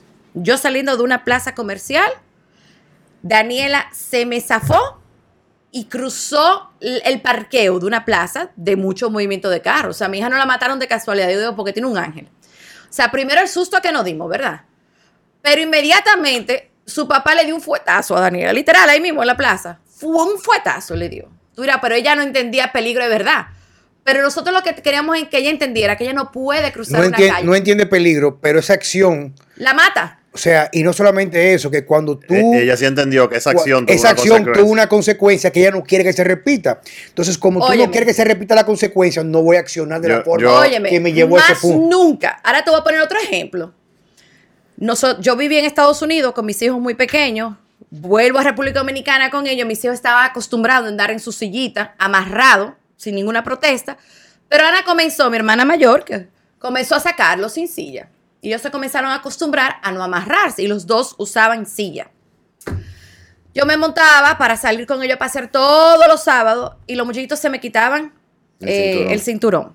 Yo tenía una nana cuando eso que me acompañaba que se llamaba Chocolate. Y yo le dije a la nana, yo vivía en Arroyo Hondo, yo me acuerdo, en un primer piso. Yo, oye, lo que vamos a hacer, vamos a salir hoy, que es sábado. Y yo sé que ellos van a comenzar a quitarse el cinturón. Porque eso es así, ya yo lo estoy viendo. Entonces, en ese momento que ellos estén quitando el cinturón, yo voy a estar cerca. Entonces, yo me voy a pear, lo voy a pear a los dos contigo para que ellos regresen caminando. Como yo lo hice, atiende. Faltaban como dos esquinas para llegar a mi casa, pues yo me quedé cerca porque yo sabía que iba a suceder eso. Ajá. Entonces yo me paré, porque yo lo que hacía era que comenzaba a pelear. Póngase el cinturón. Y yo decía, yo voy a chocar un día. Entonces yo me paré y le dije con todo el amor de mi vida, le dije, miren, como ustedes no escuchan a mamá y ustedes se están poniendo en riesgo y mamá puede tener un accidente, entonces ustedes se van a quedar aquí con chocolate y van a llegar caminando a la casa. Porque si ustedes no saben andar en el vehículo de una manera segura, van a tener que caminar. Yo lo había calculado a dos a dos cuadras, pero había que subir una, una loma para llegar allá. Mi amor, yo llegué y yo eso sí, yo así esperando esos dos carajitos que llegaran con chocolate. Llegaron ellos, Diego calladito. Diego tenía casi siete, seis y pico. Y Daniela tenía cuatro. Daniela llegó con esos cachetes colorados. Y cuando ella entró, me pongo ya así como muy relax. Y dice ella, oye mamá, así chiquitica, oye mamá, esta no fue una gran idea. Yo tengo mucho calor. Y yo le dije, no fue una gran idea. Ah, pues mira, entonces no vuelvan a quitarse el cinturón. Hasta la fecha del día de hoy, mis hijos se montan en el carro, lo primero que se ponen es el cinturón. Cuando yo comencé a invitar amigos del colegio a mi casa, 10, 12 años, el viernes me lo voy a llevar a los muchachos para mi casa, se montaban en mi carro, mis hijos le decían, pónganse el celular que mi mamá es loca. El cinturón. Oye, póngase el cinturón que mi mamá es loca. O sea, ¿qué quiere decir? O sea, yo no era tampoco de mucho hablar, Checo. Tú me ves que yo soy chula, yo soy una mamá chulísima, cálida y cercana a mis hijos. Ahora, yo no soy la amiga de mis hijos. Yo soy la mamá de mis hijos. Como debe ser. O sea, yo soy quien Las- tiene que las- darle las pautas y guiarle y educarlo. Yo, yo, por ejemplo, eh, cuando Mauri- Mauricio era bebé, él se le cogió, no sé, a- a- o sea, cuando tú lo cargabas, le daba galletas a la mamá, a la abuela, qué sé yo qué. Y un día yo lo estoy cargando y él me da una galleta y yo se la devolví. Obviamente no fue no una galleta de adulto, sino yo le, le di una palmadita así en el cachete, como que pa, y se puso a llorar. Pero más nunca le di una galleta a nadie. ¿Entiendes? Más nunca. Claro que las, las- las las vertientes que hay hoy en día de crianza respetuosa, crianza positiva, que si el niño no se quiere poner algo hay que escucharlo, que tenga dos años, que si el niño hace una rabieta no justificada, con dos años y medio, dos años, no se le puede decir que está de castigo o que tú no le puedes decir nada, porque cualquier cosa que tú le digas es no validando sus emociones. O sea, ¿qué tú me dices de eso? Ok, vamos por partes. La, mayoría porque- de las tendencias no, no, que pero espérate, espérate, espérate, espérate, espérate, espérate, espérate. Quien, quien está acostumbrado a escuchar esto sabe que yo, y de verdad yo no lo hago de maldad. No como gente que tiene un programa de radio y se caracterizan porque utilizan herramientas de programación neurolingüística en comunicación para llamar la atención. Pero es que a mí me tienes harto esa vaina, viejo. Porque es que, y me hincha las bolas. Te voy a explicar por qué. Es muy sencillo. Lo voy a poner, porque tengo, quiero hablarlo para que, para que la gente pueda entender el motivo de esta conversación, de esta, este episodio de hoy. Yo tengo cincuenta y pico de años. Yo comencé a hacer ejercicio a los 12 años, 12, 13 años, y nunca he parado. Y no por hacer ejercicio, es una búsqueda incansable de aprender más todavía a la altura de hoy. Hoy que yo tengo la edad que yo tengo, llego al gimnasio, veo a mis muchachos jóvenes haciendo ejercicio y aprendo de ellos. Tanto cómo pueden progresar o qué jamás no se debe de hacer por los errores y los corrijo, lo trato como un padre a sus hijos. Y soy bastante fuerte en el gimnasio, en ese sentido. Los dejo, pero los corrijo. Ahora mismo, por ejemplo, que fue un tema que abordó un amigo mío, un tipo con más experiencia que yo, más años que yo, unos 10 años me lleva, que es Andrés Benoit, me dice una de las cosas que a mí me roba el deseo de seguir trabajando con lo que yo hago, que es strength coach, strength coach, es que ahora mismo hay gurús, gurús, que además tienen uno o dos años de lectura y han entrenado cinco gente. Y a mí me tomó ocho años como atleta de Charles Poliquin y me tomó 12 años entre estudios universitarios y trabajar con más de 4.000 horas con clientes día a día para poder sentirme con la seguridad de convertirme en algo tiene, alguien tiene respuestas que puedan transferir a resultados reales, no especulación. Quiere decir que independientemente de la- del del brillo de la juventud, del brillo, siempre va a prevalecer la experiencia. Tú no- Estoy de acuerdo. En un avión, tú puedes ser el tipo mejor preparado, ser un piloto de los Navy, de Harrier, de F-16, ser el mejor piloto graduado y tú vas a volar aviones comerciales y tienes que meter 6, 8, 9 mil horas de vuelo.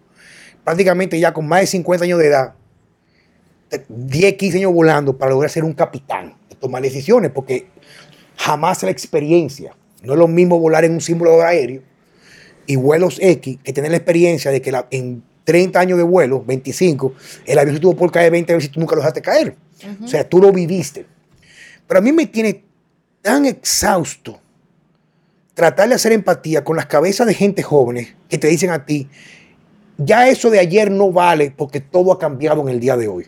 Digo, pero hijo, tu maldita madre, pero ¿qué tú me estás hablando a mí? Esa tipa que te dice eso, que puede tener mérito, dime a quién ha criado. O sea, dime a quién ha criado. Cuando en la verdad, en verdad, en verdad, las mejores enseñanzas que tú dejes en tu vida no son de las cosas buenas, son de tus errores que tú aprendes de a través de, de ti y los errores de otro. No es saber qué hizo fulana que tuvo éxito. ¿Qué fue lo que hizo fulana? Que todos los hijos son delincuentes, son vagos, son irresponsables. Tú sabes la cantidad de muchachos jóvenes que yo les he dado oportunidad para trabajar en mis redes sociales, que son unos monstruos. Su vida es la virtual. Ellos no conocen otra cosa que no sea las redes sociales. Son unos monstruos, hacen cosas que ellos son incapaces de hacer. Tú lo contratas, le das el pago que ellos quieren. Son completamente informales y responsables. Tú le, eh, dices, tú me traes ese video cuando mañana, no la mata el sábado. Tú llamas el sábado y no cogen el teléfono y el lunes te llaman. No, que se la pasaron fumando marihuana o que si o cuánto y que nada, que si tú quieres no le pagues, que ellos no van a hacer el trabajo, que lo van a hacer, que lo van a hacer. O sea, no tienen nada de que tiene nada que La sean, ética, la que sean, integridad, la- di- digamos, herramientas que te permitan a ti ser un ser humano funcional. Lo que yo Porque te que tú no vives solo. Entonces, ¿cómo tú me hablas a mí de que el método que utilizó mi abuela no sirve? Mira, que Carlos. tú buscaste en internet que los niños no pueden tomar miel de abeja porque le da una enfermedad. Que, Óyeme. que, que la carne hace daño. Óyeme, esto, yo te voy a... Que, que los niños no pueden comer huevo. ¿Y qué comen los niños? No, cere, cerelac, cerelax, eh, comen eh, Leche com- compota, leche de soya, que lo- desde niños lo predispone a ser afeminados como adultos hombres. Y no puedo decir que pues, potencialmente maricón, no va a dejar una esquina de la homosexualidad, porque tú no puedes desarrollar tus hormonas sexuales que te ponen como un loco a masturbarte a los 13 años. El espacio que tú dejas de vulnerabilidad, un ambiente tan discrimina- discriminatorio por la masculinidad, tú vas a tentar tener un flagelo de identidad real. Entonces, ¿qué está pasando? Volviendo ¿Cuáles son las vertientes? Volviendo a tu pregunta, mira, la- eh, casi todas estas vertientes de crianza eh, apelan a cuatro valores, que son amor, respeto, justicia y libertad. O sea, esos son los Justicia cuatro pilares. ¿Cuáles son los cuatro pilares?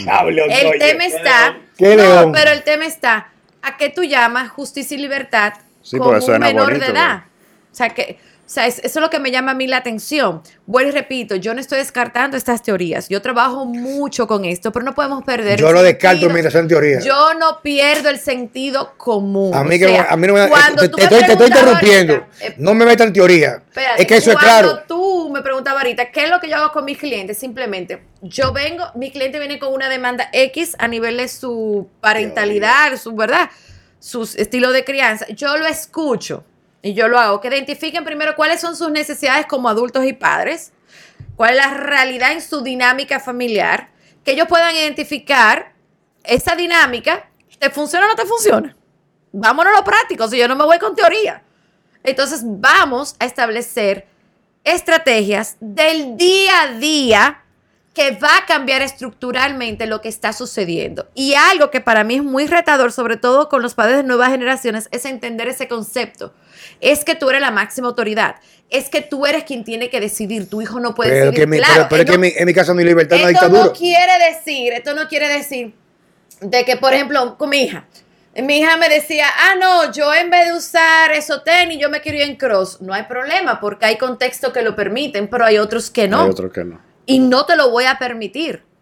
O sea, yo te voy a decir, cuando mi hija abrió redes sociales y mi hijo también, la regla fue, ok, en esta edad tú lo vas a abrir. Y esas dos cuentas están en mi celular. Todo lo que tú haces ahí, antes de subirlo, me tienes que pedir permiso y yo lo apruebo. Y segundo, todo el que a ti te va a escribir, todo lo que tú vas a escribir, yo lo voy a ver. ¿Tú estás de acuerdo? Sí. Ese celular tiene una clave. Yo tengo esa clave. El día que tú cambies esa clave, te quedaste sin celular. ¿Tú estás de acuerdo? Sí. Tú vas a tener un novio, perfecto, tú tienes tal edad para tener novio, pero estas son las reglas y las expectativas y los límites. El día que tú lo transciendas, hasta ahí quedó. Vuelvo y repito, yo soy la mamá más chula del mundo, checo. Chulísima. Pero también soy loca. ¿En qué sentido? De que yo te digo a ti una cosa y yo no lo repito. O sea, yo en mi casa nunca tuve que vivir la experiencia de un hijo mentiroso, que un hijo me, que me decía que tengo un sitio, tengo otro. Es que no hay cabida para eso. Porque desde que nacieron, yo establecí cuáles son sus roles, cuáles son sus responsabilidades, cuáles son los límites y yo me aseguré. Oye la palabra, yo me aseguré de que se daba. A que me retaron de que se hacían malcriadeza. Claro, son seres humanos. Yo la hago a veces, la malcriadeza con mi esposo. Somos seres humanos. Ahora, que yo se la aplaudía, que yo se la permitía, no. No. A mí me pasó una experiencia muy que te la voy a contar a Diego, que está aquí, mi sobrino querido. Fue algo cuando yo tenía como 17, 18 años. 18 años ya. Ya yo había, había ingresado a la Fuerza, la Fuerza Dominicana. Ya yo había pasado a mi centro. O sea, yo, yo me sentía más o menos varoncito, tú sabes, como hombre. Ya tú estás con uniforme. Por primera vez me, des- me desvinculo del- de la protección y la cúpula de mi madre y mi padre, porque ahí yo no. O sea, cuando me dejan en la Fuerza Aérea un sábado, que me, me, me enlisto, o sea, ya no, ahí no había celulares. O sea, yo no podía coger un teléfono para llamar. O sea, yo tuve prácticamente un mes completo sin ir a mi casa. O sea, sin ir. O sea, con gente que yo nunca conocía, en un sanitario, un, un sanitario común sin. Tú cagabas, había con la puerta abierta, la gente caminando al frente, o sea, te bañaba en cuero, caminaba en cuero, o sea, era un, fue un cambio radical en un ambiente controlado, un ambiente altamente protegido. Y yo recuerdo que mi papá, yo tenía una novia que vivía muy lejos, en San Isidro, Ujú. Y papi me prestó un carro. En mi casa nunca habían dos carros. Porque había uno de trabajo y el familiar. Y me prestó un carro que era de trabajo que amaneció de fin de semana ya. Y yo, claro, con los bríos de la juventud, no recuerdo, pero parece que yo andaba muy rápido. Y un amigo de papi llamó a mi papá. Vi a Juan Carlos que estaba corriendo a alta velocidad en la calle. Mm. O sea, mi papá no me preguntó que si yo, no me lo preguntó, porque en aquel entonces se veneraba La palabra. la palabra del adulto. O sea, no había forma de que él me preguntó, ¿tú lo hiciste? No, él me llamó. Me dijo, mira, como tú no tienes la capacidad de medirte en tus responsabilidades y lo que puede acarrear eso, como a mí me gusta mucho beberme mi trago con mis amigos, si te dejo el carro te vas a matar. Y ya no hay más oportunidades. Esa fue la única oportunidad y la perdiste. Entonces, si te mueres, como yo te amo tanto, no voy a poder tomar un trago más nunca, porque cuando comience a emborracharme, yo tenga el segundo trago, voy a comenzar a llorar de tristeza. Entonces, a partir de ahora tienen dos años sin carro. No dos fines de semana. Yo duré dos años sin carro. O sea, no fue que dar un chance. Es que en mi casa había una estructura donde papi, aún todavía mis padres hablan. Yo a esta altura del juego, que soy un hombre, soy incapaz de hablarle mal a mi papá, a mi mamá. Y cuando he tenido diferencia como hombre con papi y con mami, se me salen las lágrimas, soy incapaz de responderle. Puedo desahogarme con mami. Por ejemplo, un disparate. Pero esa estructura es lo que garantiza que nosotros como seres humanos adultos tengamos herramientas que nos permitan ser seres que aportamos a la sociedad independientemente de tus convicciones, tus creencias religiosas, políticas. Por supuesto. Porque hay límites, hay cosas que yo sé, hay cosas que yo seré incapaz de hacer. Y fíjate, yo no cojo el dinero que no es mío. Papi Yo soy, incapaz, yo soy incapaz de decirte que voy a hacer algo, no hacerlo y no llamarte a excusarme. Tengo formalidad. ¿Por qué? Porque si alguna vez yo lo hice, hubo ley de consecuencia. Y yo recuerdo cuando una vez le mentí a mi papá por algo, él lo, él lo averiguó, me dieron una pela y yo aún recuerdo eso. Si no me hacen una corrección, me dedico a la mentira. Y hoy fuera a normalizar en mi mundo la mentira. dijiste, papi, en ese momento que tú tenías 18 años, fue un padre responsable porque tú incurriste en una actividad de alto riesgo y él no podía negociar eso porque es negociar tu integridad, tu vida. Entonces, el tema está en que ahora todo se quiere negociar y no se puede negociar, ni siquiera yo diría, si vamos a poner un, un porcentaje, ni siquiera el 40% con los hijos. O sea, cuando digo con los hijos, hasta los 18 años, ay, tú estás siendo muy dura, Claudia. Es que no, porque es que si a mi hijo, manejando con 16 años, le pasaba algo, porque decidía, porque tiene un, la parte prefrontal del cerebro, la amígdala no está desarrollada y va a tomar decisiones que no son juiciosas, entonces yo voy a cargar primero con la culpa y la pena, pero también ante, voy a tener una demanda civil y penal que soy yo que tengo que asumirla. Entonces yo no estoy dispuesta a eso. ¿Tú me estás entendiendo? Pero yo tengo claridad. El tema está ahora, vuelvo y repito. Safety first. Eh, eh, eh, vamos, yo le digo a los papás, señores, vamos a volver a lo básico. Yo le, yo le digo, yo te quiero invitar que tú dejes allá afuera todas las teorías, todo lo que tú has escuchado y todo lo que tú has leído, porque se le han leído 60, 60 libros, han cogido todos los talleres del mundo. Deja todo eso allá afuera. Vamos a lo básico, dime lo que te funciona y no te funciona. Y vamos a partir de ahí. Y lo básico es ni siquiera de, de dónde, ni siquiera en qué colegio yo lo tengo que poner. Es tu casa. ¿Quién realmente que manda en tu casa? Son los hijos en la gran mayoría. Las tendencias de la actualidad, ¿cuáles son, Claudia? Bueno, la tendencia Los- ahora los mismo nombres, es... Eh, perdón, parte de eso de la tendencia, eh, tú dijiste al principio que cuando tú empezaste los padres iban eh, como de preventivamente. manera preventiva. Y ahora, Y ahora es eh, como apagar fuego. y sea, es una realidad. Entonces, para que integre eso en la... Excelente, excelente, excelente. Qué bueno que me lo acordaste. Antes los padres iban, mira, yo voy a dar a luz en tal fecha. A mí me gustaría aprender cuál es la estructura ideal para esto y esto. O mira, mi esposo se va a mudar, va a durar tres meses afuera. ¿Cómo yo puedo ayudar a manejar esta dinámica ahora? Porque yo voy a estar sola con los muchachos. Ahora no. Ahora eh, a, a mi hijo me mandaron una carta que lo están botando del colegio. Entonces yo necesito buscar ayuda. Eh, pero los papás no están, no están dispuestos a trabajar, es que ellos quieren que arreglemos el muchacho. Eh, eh, ahora el tema es, por ejemplo, eh, mi hijo no tiene clara su identidad, de nada, no sexual, de nada. Ok, Bueno, tenemos sé- 14, eh, 15, eh, 16 eso- años. Eso yo lo arreglo. Ok, Yo digo, entonces... encuérdate, ¿qué tú tienes? No, porque Un no, ripio, so- una vagina. no es No, solamente un tema de identidad sexual, es de nada. O sea, no se identifican con nada. Por ejemplo, cuando yo comencé a dar taller hace 20 años con adolescentes y yo le preguntaba en ese taller que yo hacía que era de fin de semana y habían 30 adolescentes y yo le preguntaba a los tres, ¿qué tú quieres ser de adulto? El 99% me decía la misma carrera de su papá o su mamá. Ahora yo le pregunto y el 100% quiere hacer algo diferente a su papá y su mamá Dicen no sé. o dicen no sé, porque mm, tampoco están conectando con el valor del trabajo por, por ese y ese otro podcast. No vamos ahí, pero vamos a conectar lo que tú decías. Y Juan Carlos hablaba de las tendencias. Ahora hay muchísimas tendencias que se crianza respetuosa, que la disciplina positiva, eh, love and logic, que es amor y lógica. Sí, tú puedes tomar ciertas estrategias de ahí, siempre y cuando no atenten contra tu estructura, tu orden y tu jerarquía. Tu autoridad jamás puede ser cuestionada en la casa. Yo no estoy diciendo con eso que es valioso que yo vaya a un especialista. Yo tengo mis terapeutas, yo tengo mis coaches, porque yo necesito mi tuning también. Pero no es verdad que lo que me vaya a decir una persona que me debe de invitar a una reflexión va a ser, como dijimos ahorita, palabra santa, palabra de Dios que yo no voy a cuestionar. Jamás en la vida. Jamás, porque es que nadie conoce mejor mi dinámica y mis hijos que yo. ¿Cómo yo le voy a inferir esa responsabilidad a otra persona? O sea, las personas que vienen donde mí, en su gran mayoría, no están ni siquiera buscando una real ayuda, están buscando a quien darle la responsabilidad. Porque si esto no funcionó, eso fue Claudia que me dijo. No asumen responsabilidad, no saben asumir culpa. O sea, eh, espérate, mi hijo, mi, mi hijo no funciona. No busque fuera. Yo siempre le digo, vamos a mirar adentro. ¿Qué ha sucedido en su historia? ¿Cómo ustedes han liderado ese hogar? ¿Cómo tú le has enseñado límites?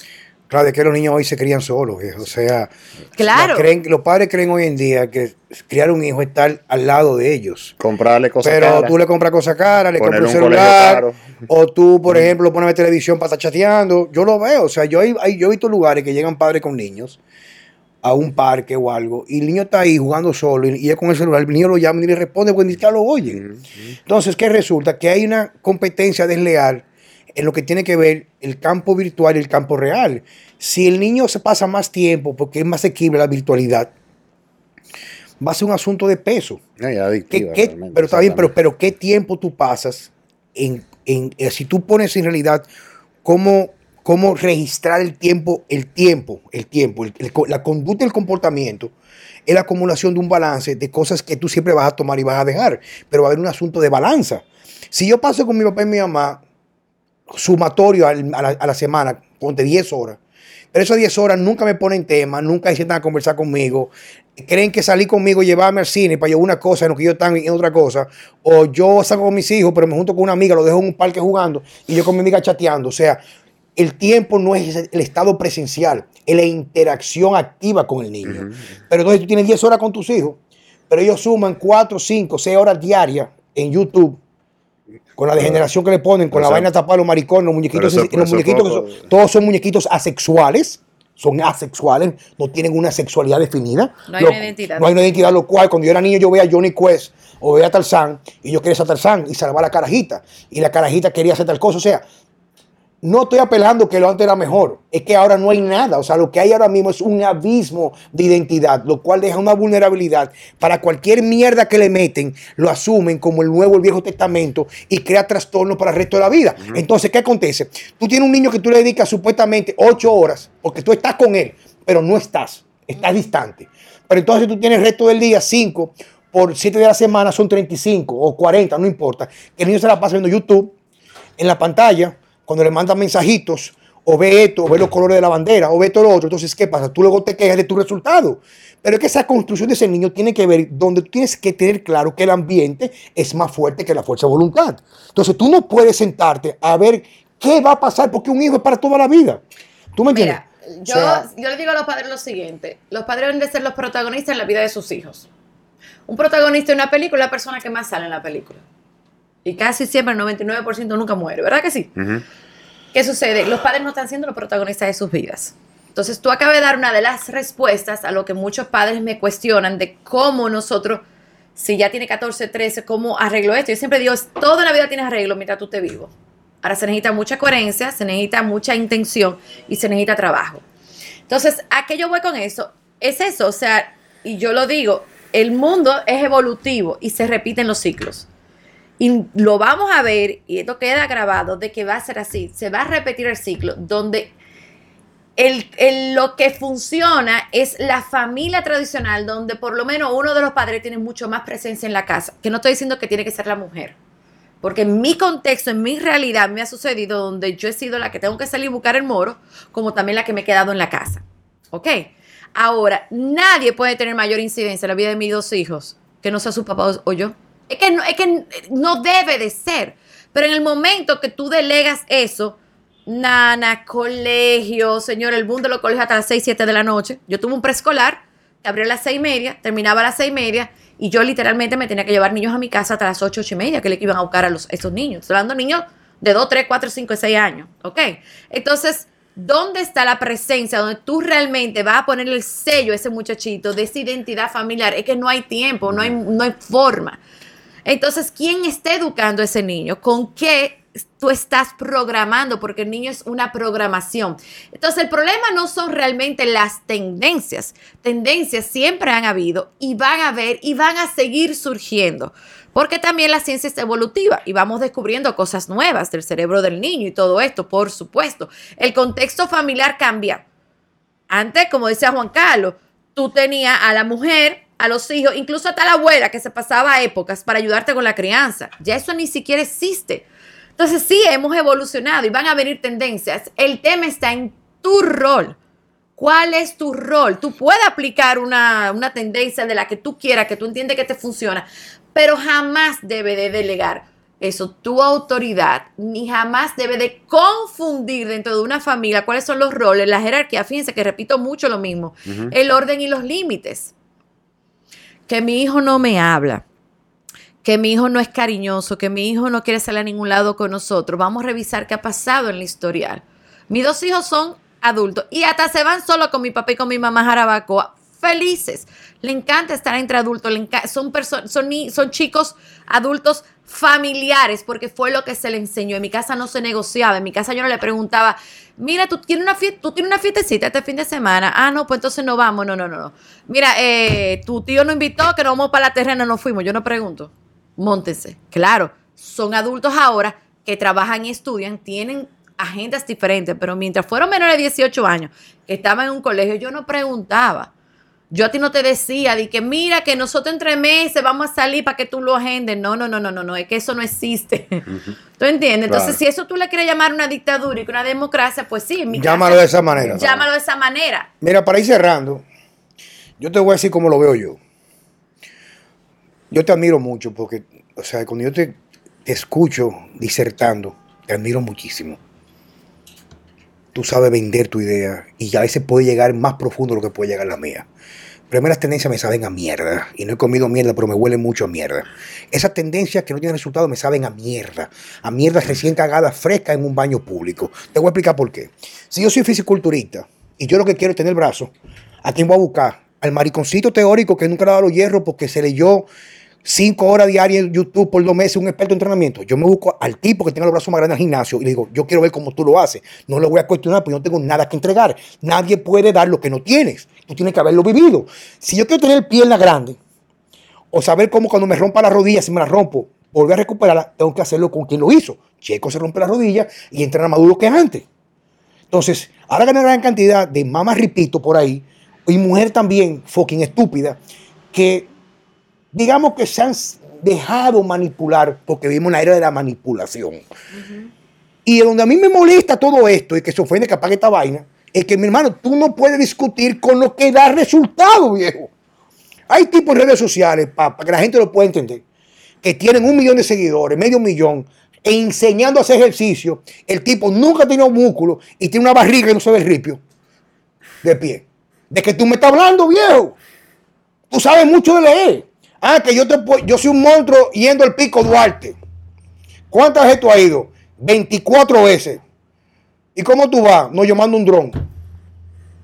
Y yo nunca he recorrido, pero el dron mío, que qué sé yo cuánto, él sube y baja y yo voy despacio por despacio supervisando a la gente que yo mando. Mi hermano, usted nunca ha pasado frío en el pico Duarte. Usted no sabe doblar un tobillo. Usted no sabe cómo pasar. Usted no fue el primer día con una bota mala que se le empollaron los pies. Usted vivió la experiencia, sabe cuáles son las mejores botas, la mejor que hace campaña, pasó hambre y ya con el tiempo, con sus errores, usted es un experto en cómo hacer más placentera esa trayectoria para llegar al pico Duarte y no sea algo traumático porque usted lo vivió. Y estamos hablando de los hijos nuestros. No un carro, no un celular que te engañaron. Es que si te dejas engañar con tus hijos, muchas veces no hay otras oportunidades porque tú pasas, tú pasas el momento más oportuno para crear en tus hijos un contexto de experiencias, influencias y conocimiento que lo va a hacer de la forma que tú quieras, coño, porque son mis fucking, mis fucking hijos. Yo fui que lo estoy criando, yo sí que pago. ¿Qué maldito gobierno, qué maldita asociación o qué grupo de cundangos que no pueden parir muchachos me van a decir a mí cómo criar a mis hijos? Ahora, toda esa gente que manejan la política de la vaina de género, la mayoría, no me refiero a los intermediarios, los que tienen la intención, porque hay un ejército. Y el ejército, el soldado en el ejército que va a la guerra no es culpable de la guerra, No, pero, es- pero quien muere en la guerra, es quien mata por injusticias. Tenemos que despertar que hay un grupito pequeño que todo lo que hacemos los que están abajo, ellos no lo hacen con sus hijos.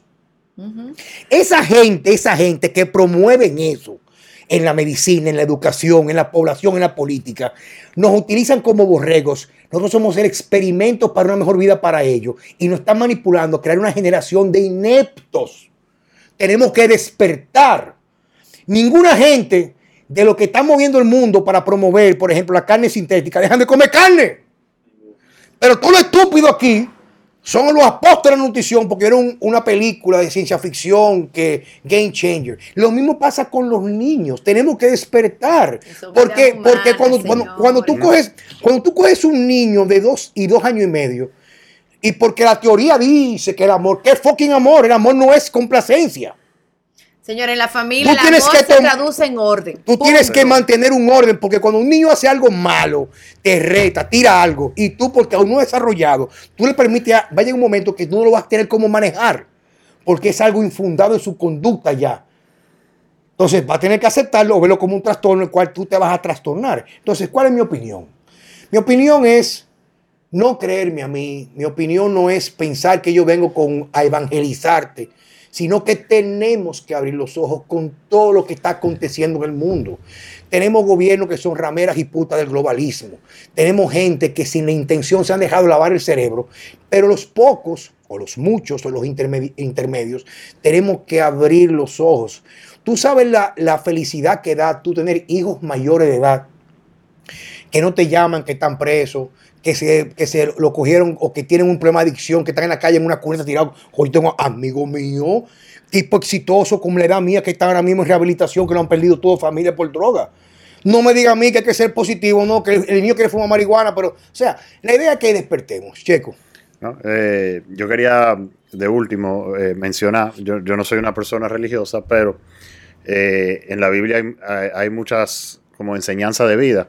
Y yo no me recuerdo el pasaje ni nada, pero habla mucho sobre, sobre eso, sobre que el amor de los, a los hijos realmente es con, con fuerza y con disciplina, porque si no, eh, no crecen bien y, y, tú pagas las consecuencias, vamos a decir. Y Jordan Peterson, eh, en, otras palabras, también eh, dice eso mismo, ¿tú me entiendes? Como que si tú no, no tienes disciplina, orden, si tú no eres fuerte, como tú dices, si, si tú no pareces en, en, algunas ocasiones un dictador, eh, los hijos te crecen torcidos. torcidos. Tú sabes que lo más interesante, que cuando tú realmente tú crías de manera consciente, con firmeza, poniendo límites firmes, uh -huh. pero con mucha claridad de cuál es tu estructura y jerarquía y orden en la casa, tus hijos a ti no te miran como un dictador. No, no. Al contrario, y te lo digo por la experiencia que el mismo Juan Carlos dice, que ya yo tengo mis resultados ahí te admiran. Pero, pero yo te voy a poner un ejemplo. O sea, los profesores que uno más recuerda y más quiere eran los profesores que, Firme, cuan, que fuerte, cuando uno que estaba en el colegio uno, te, le, uno le tenía miedo. Claro, que son los que te exigían. Entonces, mi mensaje final es el siguiente. Como dijimos al principio, yo tampoco pretendo convencer a nadie, simplemente movilizarlos a que se cuestionen, cualquiera que sea tu dinámica actual, qué cosas a ti te funcionan, qué cosas no te funcionan, cómo tú estás viviendo tu rol, ejercitando tu rol y tu liderazgo en la casa. Alguien está compitiendo con tu autoridad, desde un móvil a cualquier otra persona. Alguien está compitiendo con tu, con tu autoridad. ¿Cómo responden tus hijos ante los límites, las reglas que tú pones, sin importar la edad?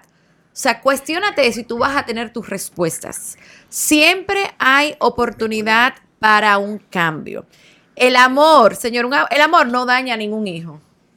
¿Ok? Ahora, si para ti el amor es ser permisivo, si para ti el amor es dejarle hacer cualquier cosa, pues sí, vas a dañar a tus hijos porque tus hijos necesitan que tú le enseñes cuál es el camino. Tu hijo no sabe distinguir entre el bien y el mal, y esto no tiene que ver con religión. Uh -huh. O sea, entre un riesgo, una conducta de riesgo o una conducta nutridora. Tu hijo no sabe distinguirlo. Tú eres el responsable. No estoy hablando de niños chiquititos. Estoy hablando desde que nacen hasta los 18 años. Tú tienes esa responsabilidad y no puede ser transferida absolutamente a nadie. Si al día de hoy tú te sientes cansada, porque ahorita hablamos y, y claro, eh, ser mamá, ser papá, agota físicamente porque tenemos uno, dos, tres, cuatro, cinco niños demandando atención, energía y todo lo demás. Pero el tú estar cansado no significa que es una carga. Tener un hijo es un privilegio, no es una carga claro, a llevar. Claro. Y el Juan Carlos hablaba ahorita del castigo. Yo implementaba el time out, que es lo que le llaman el castigo en español, con mis hijos, pero ¿de qué manera? No era con ellos, era conmigo. Cuando yo vivía con mis hijos, yo no tenía nada, no tenía nadie que me ayudara. Y apenas tenían 3, 5 años. Yo estaba en Estados Unidos solo. Y yo salía con ellos después de haber limpiado, hecho de todo en la casa, que estoy cansada. Y ellos se comenzaban a mover mucho. Yo recuerdo que estábamos en un mall, chiquititos, en un, como en una placita, no era un mall. Yo me sentí tan desbordada emocionalmente. No tenía la disponibilidad mental y emocional para contenerlo. Que yo les dije, espérense, vengan acá. Necesitamos un time out vamos a sentarnos aquí por el time out. Ellos sabían que era para mí. Siéntense, ellos se ponen a hablar. Mientras que yo resp respiraba, me calmaba y procesaba mis emociones. Ya, vamos a seguir, seguíamos. Y yo le decía, yo tan chiquitito, un time out, y ellos sabían que ellos tenían que ir a otro lugar y me dejaban a mí tranquilo. Y al día de hoy, mis hijos llegan de la calle, me quieren contar algo, me quieren decir algo, y yo soy muy receptiva, pero si yo estoy abrumada, yo se lo digo, mi amor, yo ahora mismo no puedo. No tengo la disponibilidad mental y emocional. Vamos a hablarlo más tarde. Pero yo le enseñé eso de que eran de infantes. Chiquita. Entonces, sí, hay momentos en que tú estás desbordada, tú estás cansada, de verdad. Entonces, ¿qué, ¿qué, te dice tu cuerpo? Aprende a leer tu cuerpo. Necesitas descansar, necesitas dormir mejor, necesitas alimentarte mejor, necesitas ejercitarte, necesitas hacer una actividad fuera de lo que tú estás haciendo. Aprende a escuchar tu cuerpo. Porque vuelvo y repito, no hay segundas oportunidades con los hijos, señores. Así mismo es. No hay segunda oportunidad. Si te lo perdiste, te lo perdiste. Checo, qué placer compartir Es que este tema tan interesante. Muchas gracias, Claudia, por venir. Eh, señores, me despido por de parte mía y de Juan Carlos, que tuvo que salir un momentico. Gracias por escucharnos y hasta el próximo podcast.